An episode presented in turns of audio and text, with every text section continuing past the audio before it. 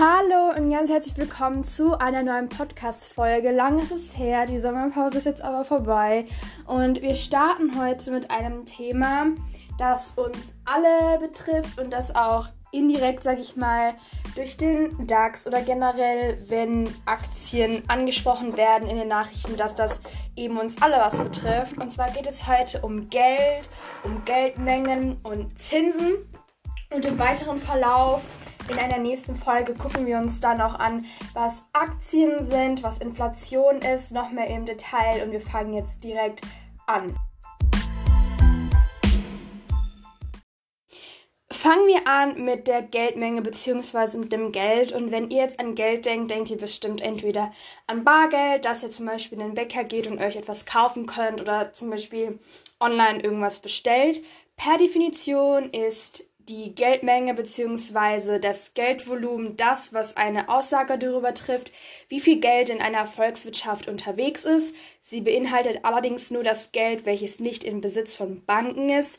Und dazu zählt dann eben das Bargeld und Geld auf Bankkonten von zum Beispiel von Unternehmen oder auch von Privatpersonen.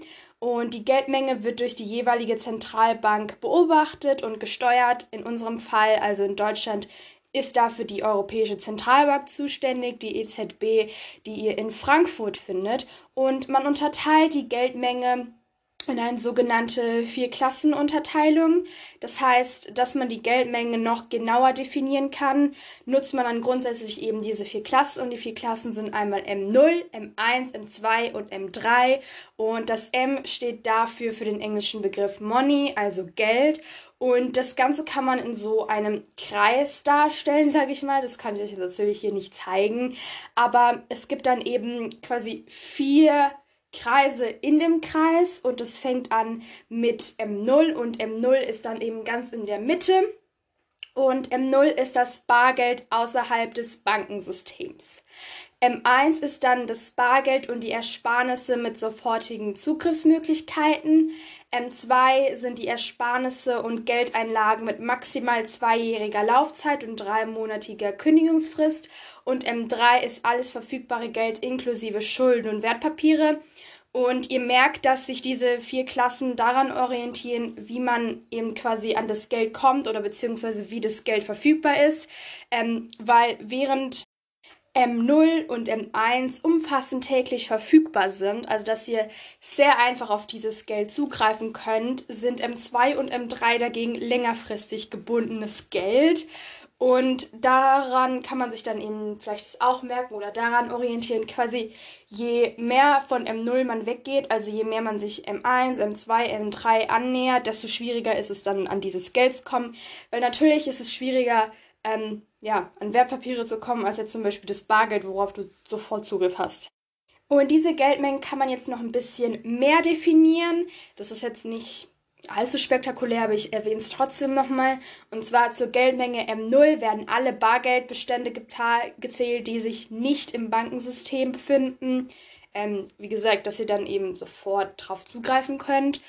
Dann M1, schnell verfügbares Geld, wird der Gruppe M1 zugeordnet. Sie umfasst neben dem Bargeld aus der Gruppe M0 auch das Geld, welches täglich von Konten abgehoben werden kann, wie zum Beispiel Sichteinlagen, ähm, wie zum Beispiel, wenn ihr Taschengeld äh, auf eurem Konto äh, drauf bezahlt kommt und dass ihr das dann eben sehen könnt. Dann die Geldmenge M2 beinhaltet die Geldmenge M1 plus Einlagen mit vereinbarter Laufzeit von bis zu zwei Jahren. Ähm, das heißt, Termineinlagen sowie Einlagen mit einer vereinbarten Kündigungsfrist von bis zu drei Monaten, das sind Spareinlagen.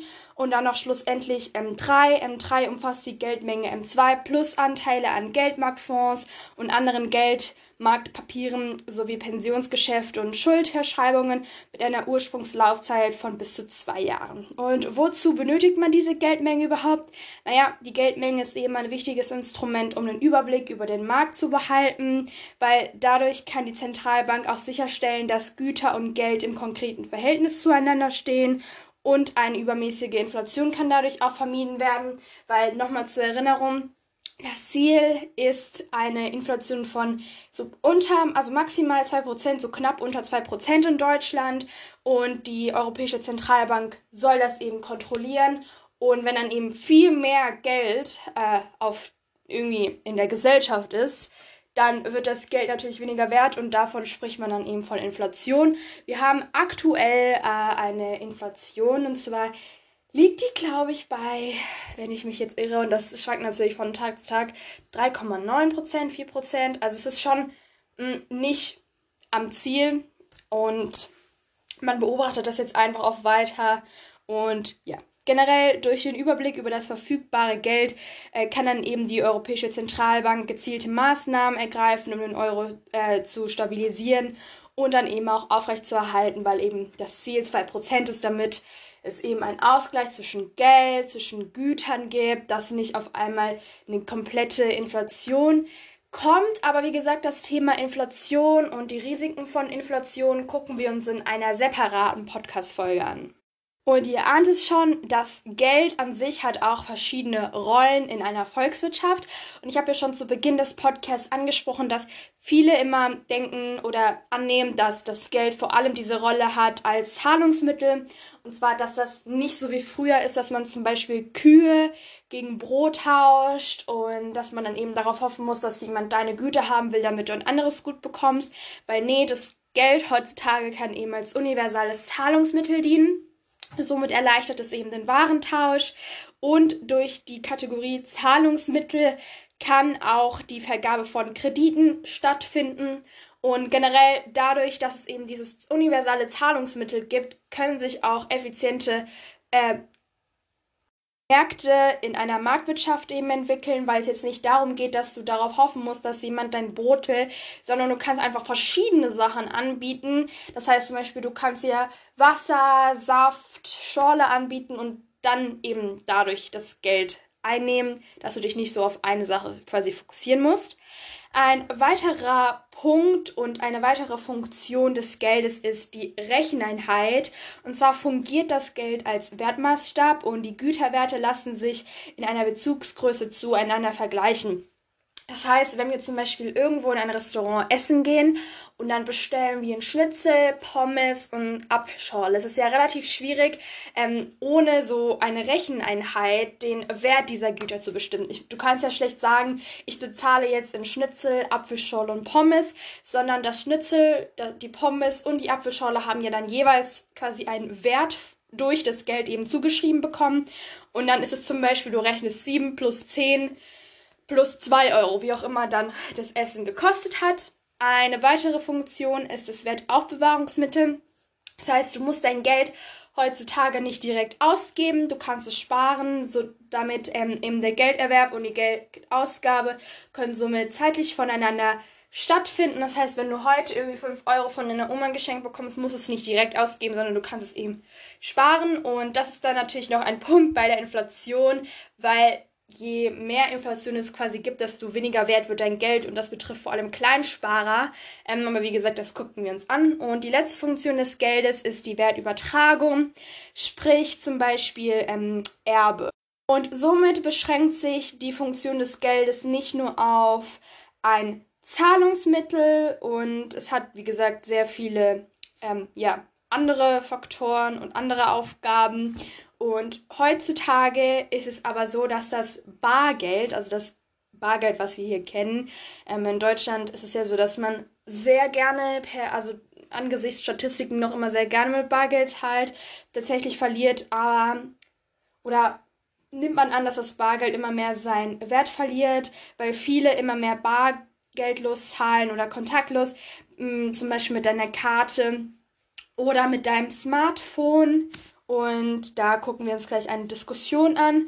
Aber ganz wichtig ist auch das Geld auf dem Kapitalmarkt zu erwähnen. Und zwar ermöglicht es dem Staat staatliche Ausgaben und Investitionen. Also quasi auch als Zahlungsmittel, aber nochmal unter die Rubrik Staat und jetzt nicht private Haushalte oder Unternehmen. So, soll das Bargeld abgeschafft werden oder nicht? Da hat ja jeder seine eigene Meinung und ich versuche jetzt hier auch nicht meine persönliche Meinung hier irgendwie mit reinzuspielen, sondern einfach so sowohl Pro als auch Contra zu beleuchten. Und ich würde sagen, wir fangen an mit der Pro-Seite. Und zwar, wenn das Bargeld abgeschaffen werden würde, dann würde eventuell die Geldkriminalität, also zum Beispiel, ja, Geldwäschen oder generell die Kriminalitätsrate, die man mit Bargeld zum Beispiel Drogenkonsum oder was weiß ich auf dem schwarzen Markt könnte sinken, weil wenn du natürlich mit Karte irgendwo zahlst, dann ist es natürlich überall deine Daten sind gespeichert und dann kann man natürlich auch sehen, was du jetzt genau abgehoben hast, ähm, als wenn du jetzt, was weiß ich, 200 Millionen Bargeldscheine jemandem gibst. Und deswegen gibt es auch in Deutschland so eine Grenze, ich weiß gerade nicht genau, wie viel diese ist, dass du eben Bargeld ähm, abheben kannst und weil je höher die Menge ist, musst du auch einen Termin mit der Bank machen, damit du zum Beispiel nicht einfach anfängst, mit diesem Geld irgendwie Drogenhauf zu behandeln. Genau. Außerdem könnte es so sein, dass Schwarzarbeit kaum möglich ist, weil ähm, natürlich kannst du theoretisch, wenn du unbedingt möchtest, auch andere Wege finden, wie du ähm, deine Arbeiter bezahlst, wenn es eben Richtung Schwarzarbeit kommt. Aber es wird nun mal viel schwieriger, weil Schwarzarbeit ist ja, ja kein Beruf. Das ist ja nirgendwo dann verzeichnet oder so. Und wenn du dann anfängst mit der Karte zu zahlen, wird es wie gesagt dann nachverfolgt eventuell. Und dementsprechend könnte das vielleicht auch, wie gesagt, minimiert werden, dadurch, dass es eben kontrolliert werden kann. Und ein weiterer Punkt, warum man Bargeld abschaffen sollte, sind die Kosten, also des logistischen Aufwands. Und zwar für Bargeldversorgung sind die einfach relativ groß und da könnte man einsparen. Der weitere Punkt ist, dass der internationale Handel vereinfacht werden könnte, weil dann kein Geldwechsel mehr nötig ist. Und der letzte Punkt, Falschgeld, Fälschungen und Diebstahl sind einfach schwer möglich, weil du kannst ja theoretisch, wie gesagt, auch eine Karte rein theoretisch fälschen, wenn du da sehr, sehr gut drin bist. Aber ich glaube, jeder normale Bürger hier und jede normale Bürgerin käme jetzt nicht auf die Idee oder wüsste nicht, wie genau sie das machen sollte. Und im Endeffekt ist es eh so, dass man in 90% der Fälle auffliegen würde. Deswegen würde da generell wirklich eine größere Kontrolle sein hinsichtlich Schwarzarbeit, Geldwäsche und so weiter.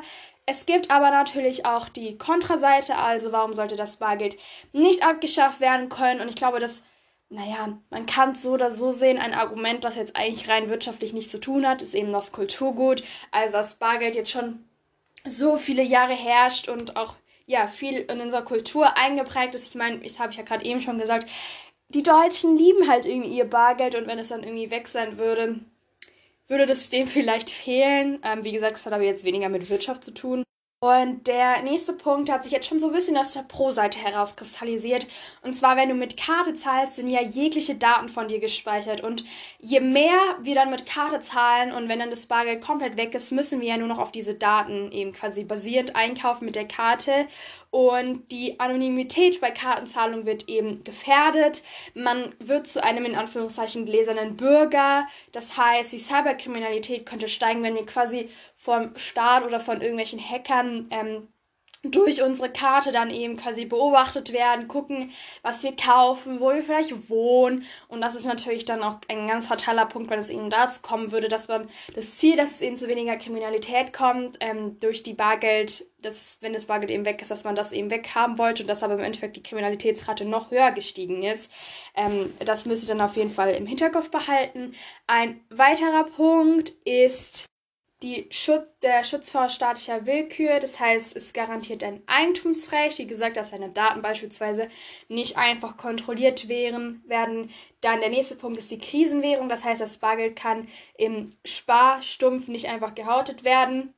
Außerdem die Ausfallsicherheit. Das heißt, ähm, wenn zum Beispiel, sage ich mal, irgendwie was mit den Karten nicht funktioniert und dann, wenn man das Bargeld quasi benötigen würde, dass das Bargeld dann eben weg wäre. Und man, muss, man, muss man natürlich auch sagen, dass wenn kein Bargeld mehr da sein müsste, dann müsste es ja wirklich unsere Infrastruktur so daran angepasst werden, dass wir wirklich überall kontaktlos äh, mit Karte bezahlen könnten. Ein weiterer Punkt ist, dass Bargeld kein Strom, kein Internet in Anspruch nimmt. Und wenn da jetzt zum Beispiel irgendwas kollabiert und dann können wir auf unser Geld nicht mehr zurückgreifen, weil eben die, weil eben da, wo wir unsere Karte eben haben, Internet braucht und es gerade irgendwie ja, nicht funktioniert, dann haben wir quasi auch keinen Zugriff auf unser Geld. Und wenn du natürlich Bargeld abhebst, zu Hause irgendwo dein Bargeld gelagert hast, dann ist es dir ja egal, ob irgendwo was nicht stattfindet, weil du hast ja dann dein Bargeld. Und außerdem kann man quasi sein Bargeld ja, schneller bekommen als zum Beispiel eine Überweisung. Natürlich, es gibt auch Überweisungen, die per Minutentag, die am nächsten Tag wieder da sind. Aber wenn du zum Beispiel mh, auf dem Flohmarkt bist, sag ich mal ein ganz simples Beispiel, und wenn du da halt was verkaufst und dann wird dir quasi das Geld überwiesen oder auch von deiner Oma irgendwie Taschengeld oder so, dann geht das natürlich viel schneller, als wenn du jetzt erstmal so bei manchen Banken ist es ja so drei, vier Tage und auch erst ab Montag, also zum Beispiel am Samstag oder am Freitagabend dein Geld überweist, kommt dein Geld vielleicht erst am Donnerstag oder so an. Also wenn du es mit Karte und ähm, nicht eben mit Bargeld machst. Und genau. Natürlich ein ganz essentieller Punkt ist die Ausgabekontrolle. Also wenn du tendenziell mit Bargeld bezahlt, dann hast du ja einen größeren Überblick, was du jetzt genau zahlst, weil du dann ja direkt mit deiner Hand eben das Bargeld gibst. Und wenn dein Bargeld immer weniger wird, dann wirst du eventuell auch so ein bisschen deinen Konsum hinterfragen können, wie wenn du jetzt mit der Karte zahlst, weil mit der Karte tut es ja nicht weh. Du siehst ja natürlich erst danach, aber beim Zahlen siehst du ja eigentlich nicht, wie viel Geld du dann wirklich ab gezogen bekommst, als wenn du es jetzt zum Beispiel mit deiner Hand eben Bargeld gibst. Und der letzte Punkt ist, dass man eben die Wahl auf Bargeld oder eben auf Karte würde dadurch einfach verschwinden, weil du ja dann nicht mehr entscheiden kannst, ob du lieber mit Bargeld oder mit Karte bezahlen willst.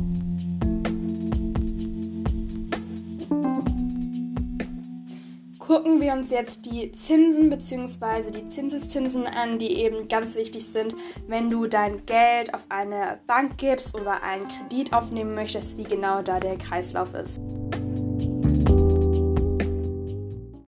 Als wir Zinsen und Zinseszinsen in Wirtschaft das erste Mal gemacht haben, oh, das war ja, ich weiß nicht, wie ich es ausdrücken soll. Es war wirklich die Qual, weil an sich ist das Thema echt nicht so schwierig, wenn man das, sage ich mal, mit bisschen einfacherem Deutsch erklärt. Und deswegen möchte ich euch hier die Angst nehmen. Wir, wir kriegen das hin. Ich äh, versuche das so einfach wie möglich zu erklären. Und im Endeffekt haben wir es dann doch alle verstanden. Und wir gucken uns die Zinsen zuerst an und danach die Zinseszinsen. Ihr müsst euch jetzt einen Kreislauf vorstellen zwischen Nichtbanken, also zum Beispiel mir, einer Bank und Leuten, die einen Kredit aufnehmen wollen. Genau. Und wenn man sich die Zinsen anguckt, guckt man sich einen Zeitraum von einem Jahr an. Und wenn ich jetzt als Nichtbank mein Geld beispielsweise auf ein Sparbuch meiner Bank gebe, dann ist es quasi so, dass die Nichtbank der Bank sein Geld borgt. Genau. Wenn ich jetzt zum Beispiel, was weiß ich, 500 Euro auf meine Bank eben anlehne, anlege, dann bekomme ich im Rückzug quasi eine Belohnung dafür, dass ich meiner Bank das Geld anvertraue. Ähm, da ihr werdet gleich sehen, was die Bank eben mit diesem Geld macht und dafür bekomme ich Zinsen. Aktuell liegen wir aber bei einem Nullzins, das heißt, ich bekomme nichts von meiner Bank. Auf der anderen Seite ist aber auch so, dass die Kredite, sag ich mal, günstiger sind im Vergleich. Ähm, und genau. Die Bank macht dann wiederum etwas mit meinem Geld. Und zwar ist es nicht so, dass jetzt mein Geld einfach auf der Bank liegt und nichts damit passiert wird. Denn dieses Geld, was ich auf diese Bank gelegt habe, ist jetzt, bis ich es eben quasi wieder zurückhaben möchte oder abheben möchte, ist es dann die ganze Zeit irgendwo im Umlauf. Und zwar macht die Bank dann so, dass sie ihr Geld zum Beispiel an Unternehmen gibt oder an eine andere Nichtbank und zwar durch Kredite. Und zwar nehmen wir mal an, ich bin jetzt eine zweite Person, also ich bin nicht die Nichtbank, die ihr Geld auf die Bank angelegt hat, sondern ich benötige Geld. Wenn ich zum Beispiel mir ein Haus bauen möchte, dann brauche ich einen Kredit von der Bank und dann beantrage ich einen Kredit auf der Bank. Da gibt es viele Termine, in denen ich die Bank ein bisschen kennenlernt, um zu gucken, ob ich wirklich kreditwürdig bin. Nicht, dass dann ähm, das Geld einfach unnötig verpusht ist, sage ich mal.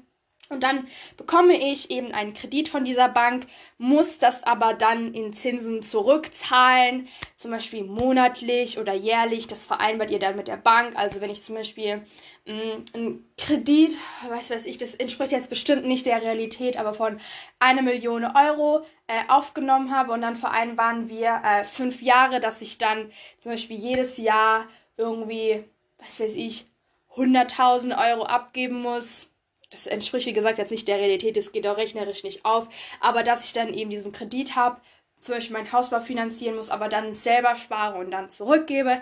Dasselbe zählt aber auch für Unternehmen. Das heißt, sie können auch einen Kredit aufnehmen.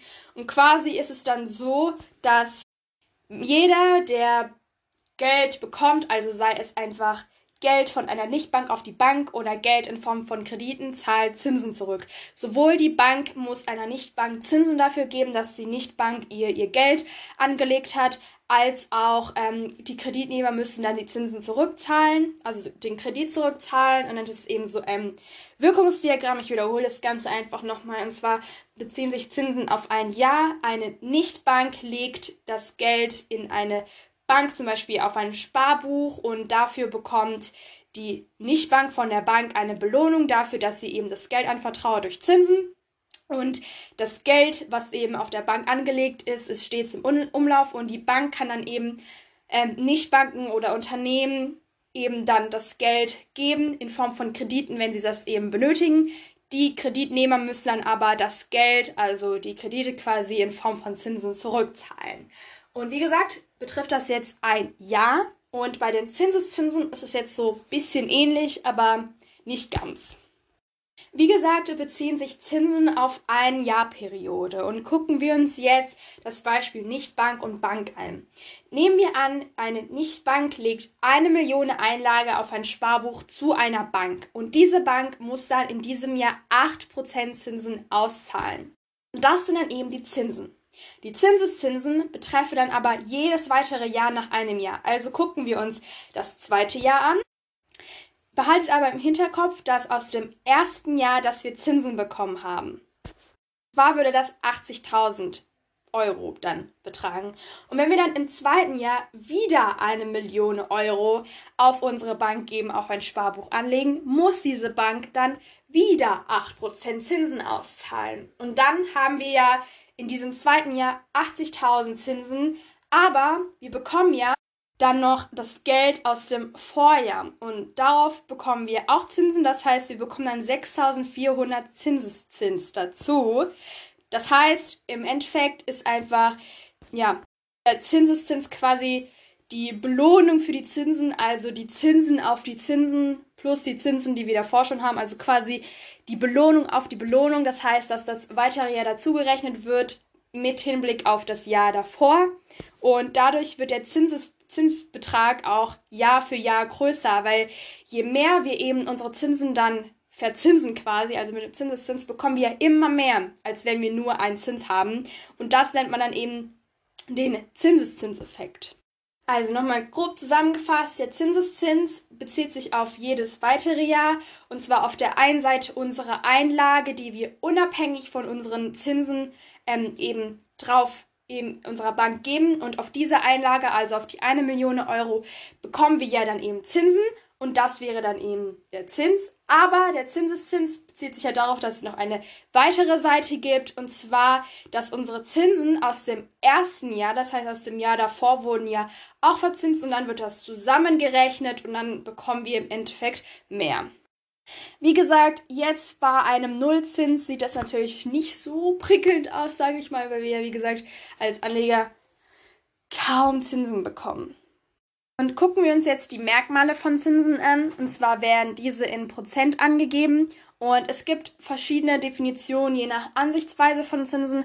Und eine Definition ist, dass die Zinsen der Preis für Kredite und der Gewinn ist, wenn man, wenn die Person 1 das Geld zu Person 2 gibt oder zur Verfügung eben stellt. Die Zinsen oder das Zinssystem gibt es seit Tausenden von Jahren. Die Festsetzung von Zinsen werden durch sogenannte Referenzzinssätze festgelegt, also zum Beispiel der Leitzins bei der EZB. Ähm, dann wird halt geguckt, was jetzt genau der Zinssatz sein sollte, also 0% Zinsen, 1% Zinsen, dass man das dann eben anpasst an die jeweilige Situation und genau. Wer hofft natürlich auf hohe Zinsen und wer hofft auf niedrige Zinsen? Also die Sparer hoffen auf hohe Zinsen, um danach eben ihre Anlageprodukte auszuwählen, weil wenn ihr eben euer Geld anlegt äh, auf eine Bank, dann bekommt ihr eben die Zinsen zurück, wenn es eben hohe Zinsen gibt. Und Kreditnehmer hoffen eben auf niedrige Zinsen, weil dadurch die Schulden eben verringert werden, weil ja, dass sie, weil sie müssen ja dann weniger Zinsen zurückzahlen.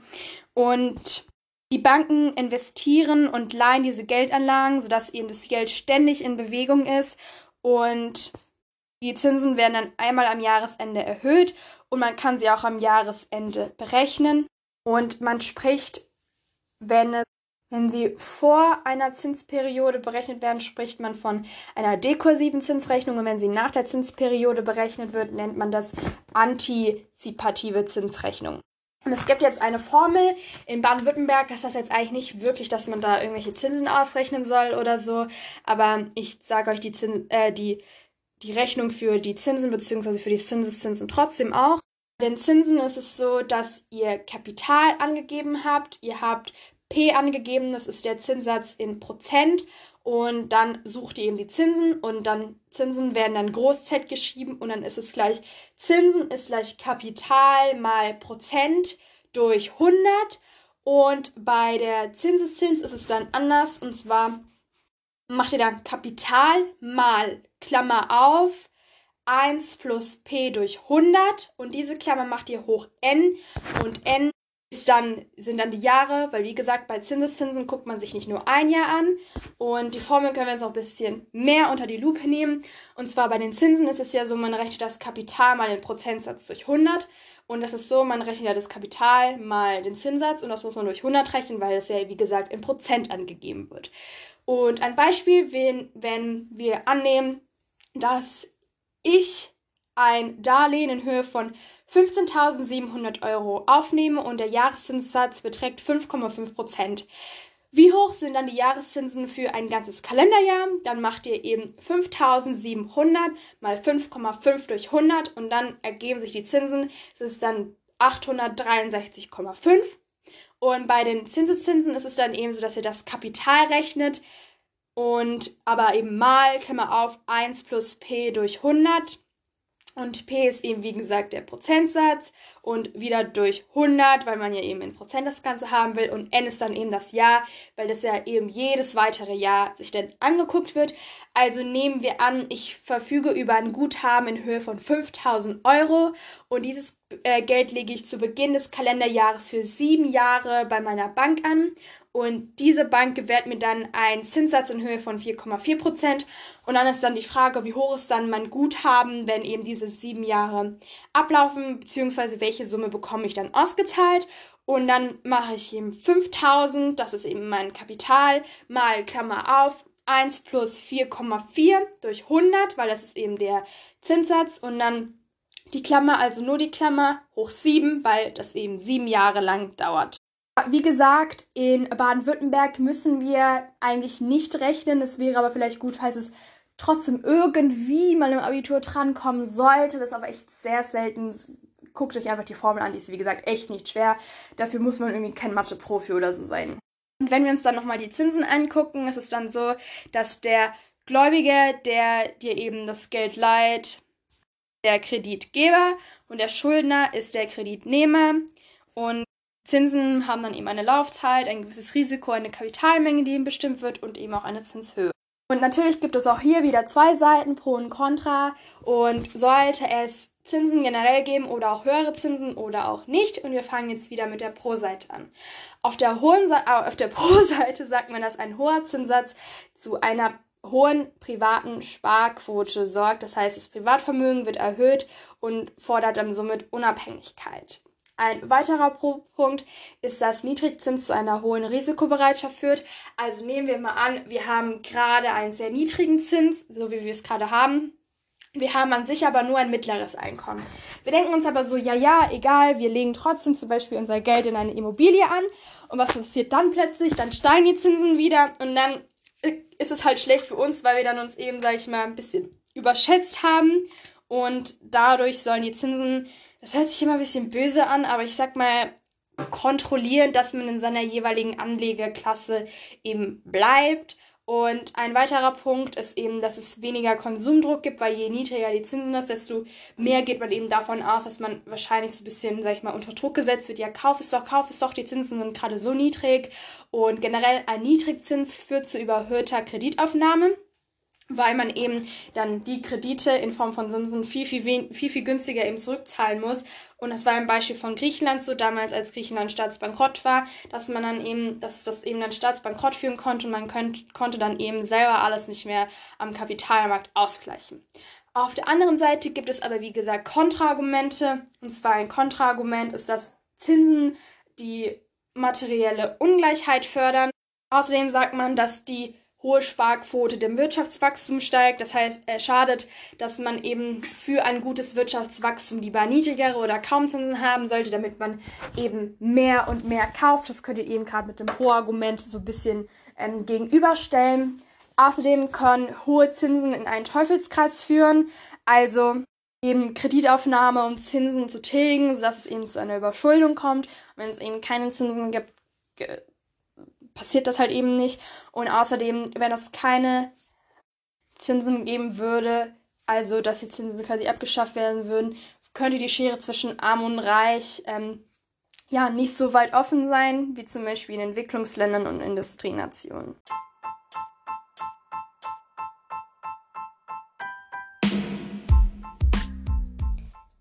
Das war's mit der heutigen Folge. In der nächsten Folge, die sich um Wirtschaft handelt, gucken wir uns die Bank an, beziehungsweise die Europäische Zentralbank, Aktien, wie eben diese Bank diesen Geldfluss reguliert und die Inflation. Und ich hoffe, dass wir uns dann beim nächsten Mal sehen und dass ihr was aus dieser Podcast-Folge mitgenommen habt. Und dann wünsche ich euch noch einen schönen Tag. Und ihr könnt mir, wie gesagt, sehr gerne auf YouTube folgen. Da heißt ich Study Maggie.